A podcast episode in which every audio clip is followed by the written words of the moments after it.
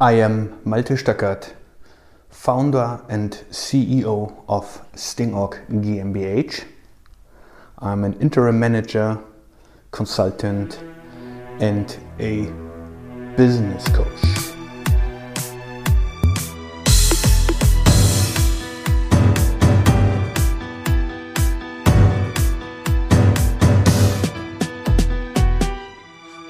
Hey Todd, it's a it's a pleasure to meeting you today uh, in this uh, podcast video session.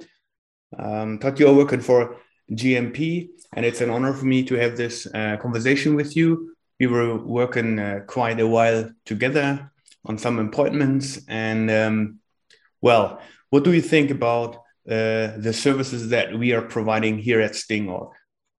So, Malte, thanks uh, for this invitation, the opportunity to, to see you again. It's always a pleasure, of course, anytime we get a chance to get together and talk.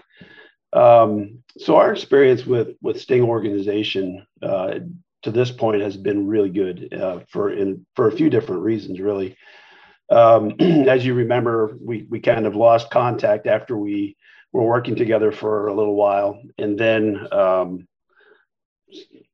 uh, sorry, my phone call phone was ringing. I needed to silence it real quick. Um, so we uh, we kind of lost contact there for a little bit, and then um, got reacquainted.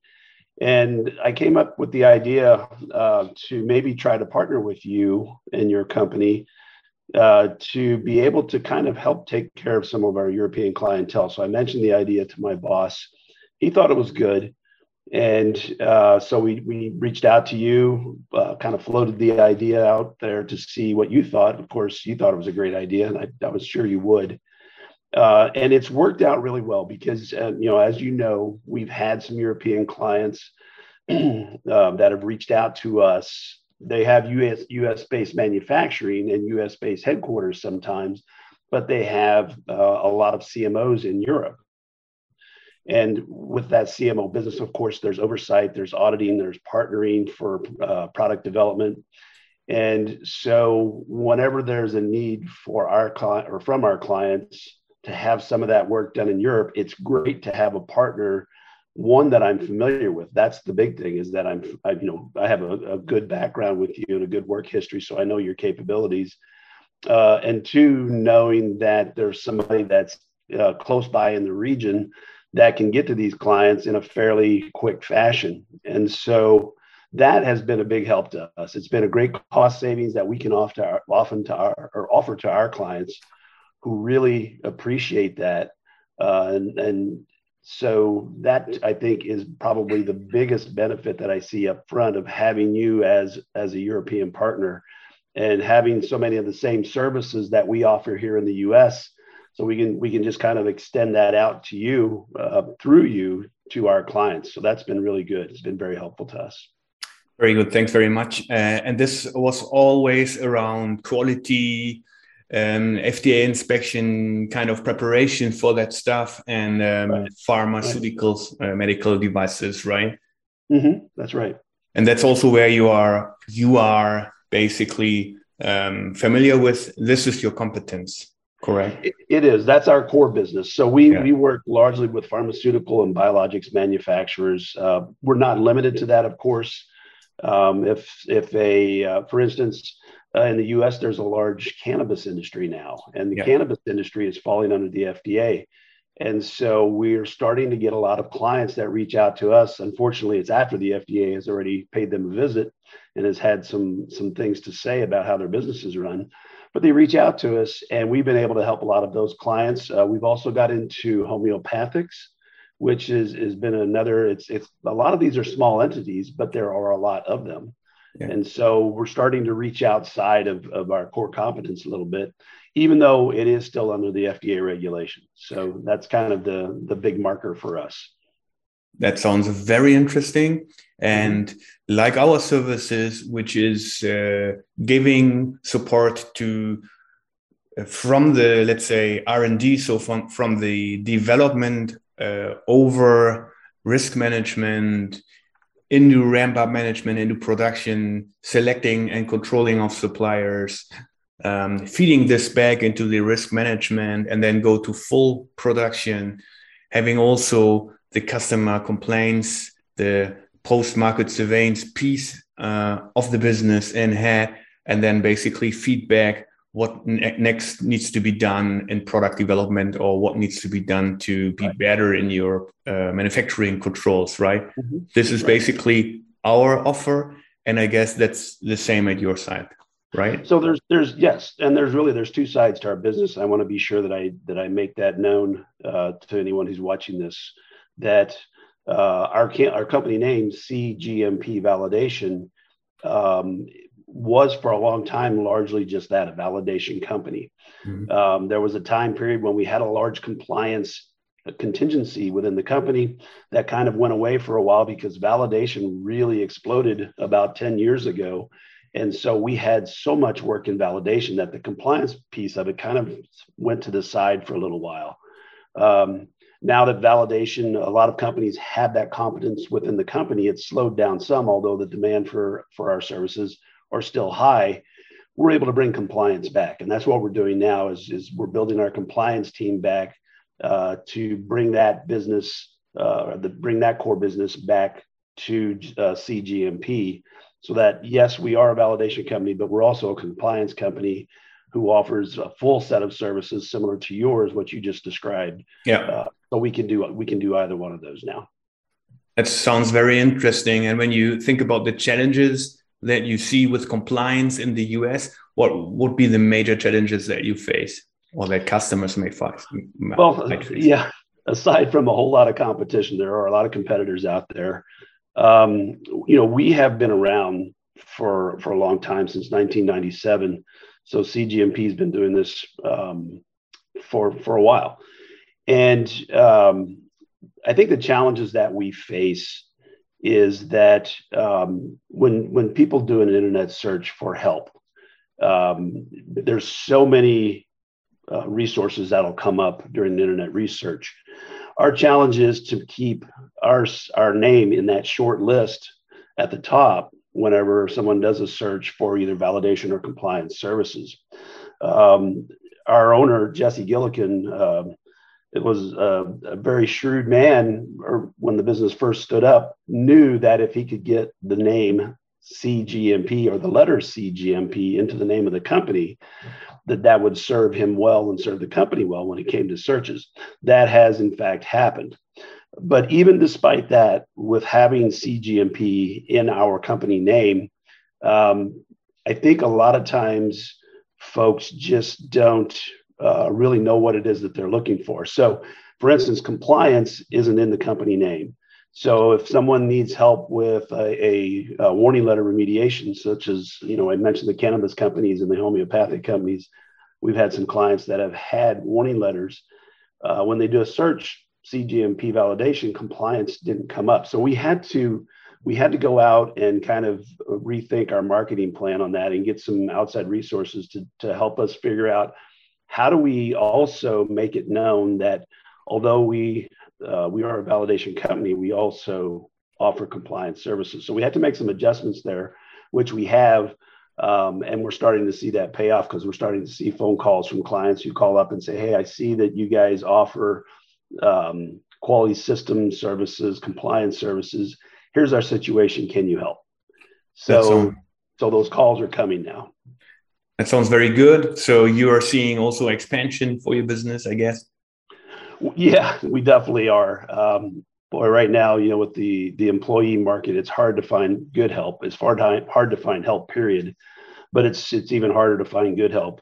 Uh, we've been pretty lucky in that regard. We found some very good employees, so we're able to keep ourselves staffed up well enough to to keep up with the business.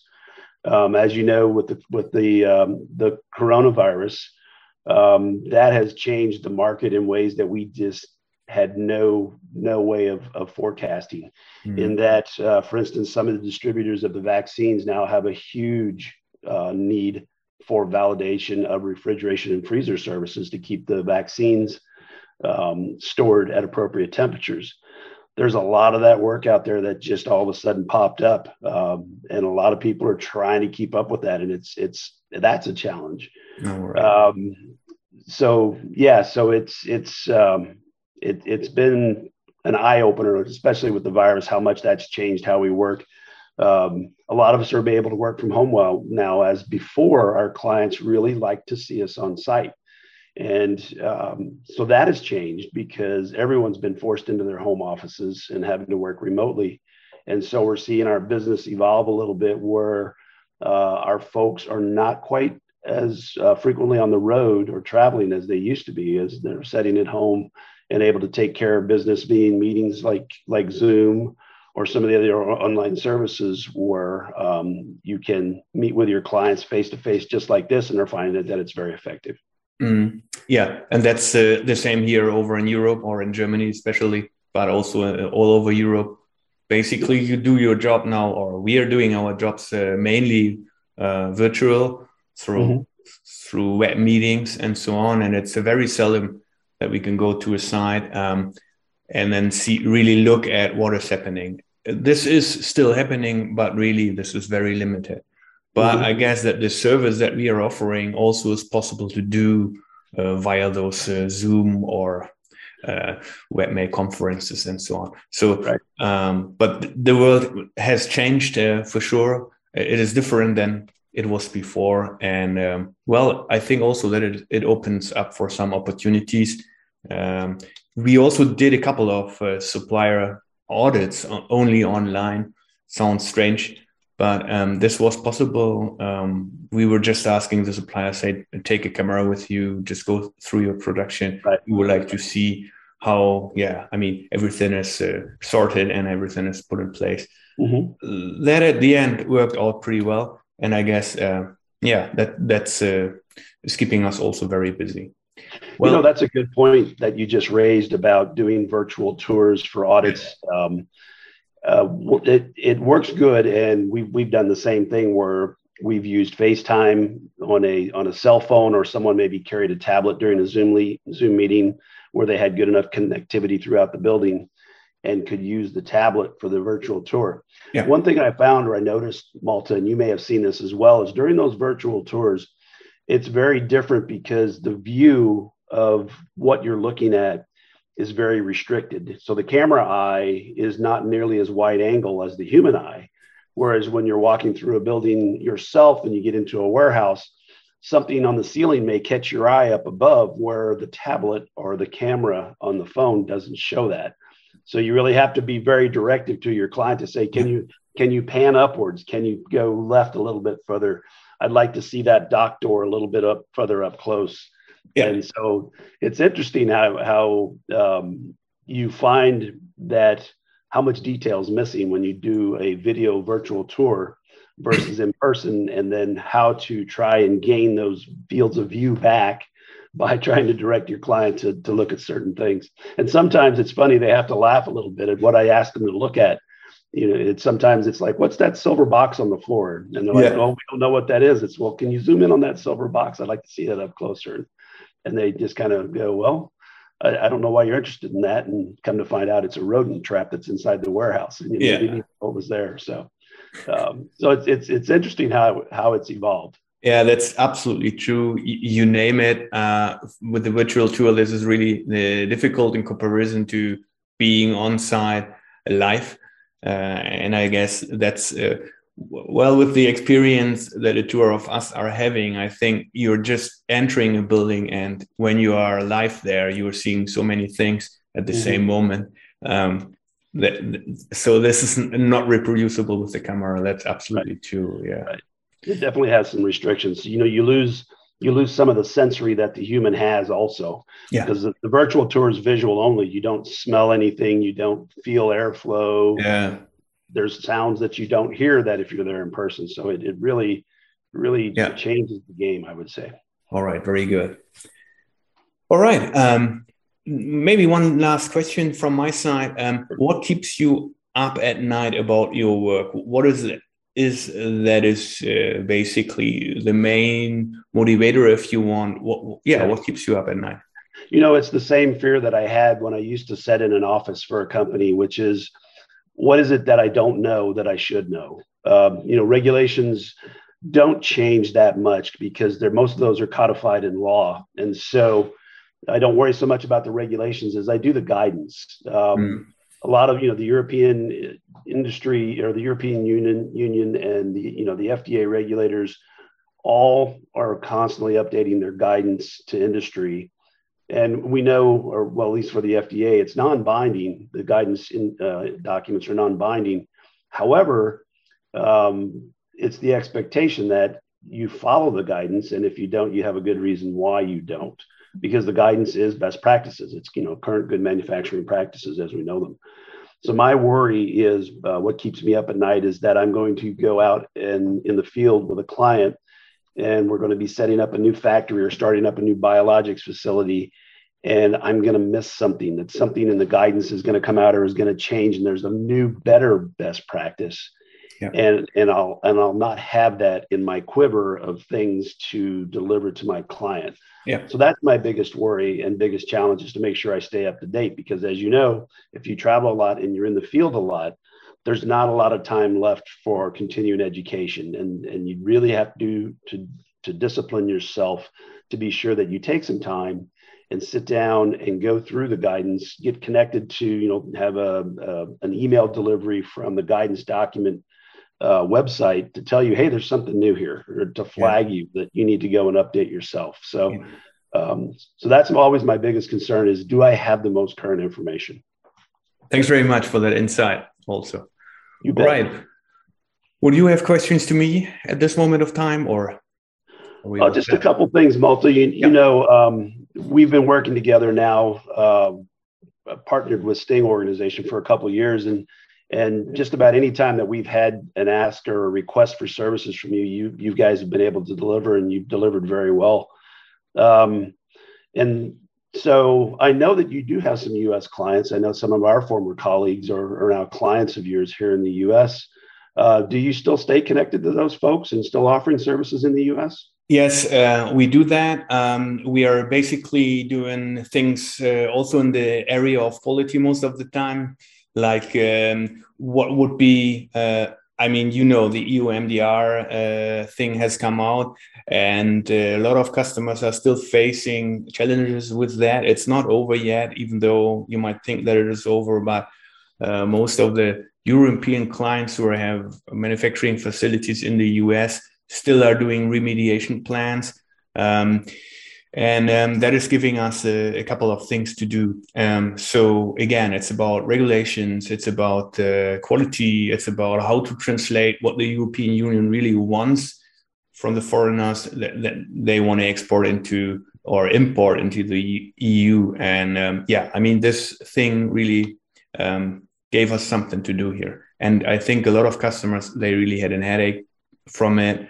So it will go away for sure in a couple of months, but it's still there. Yeah. And then uh, I guess uh, the things that I have described, our services all around um, bringing production, mainly medical devices, but also in automotive or in construction, into work. So that's really uh, things that we are working on. Um, yeah, we are building on uh, lean principles.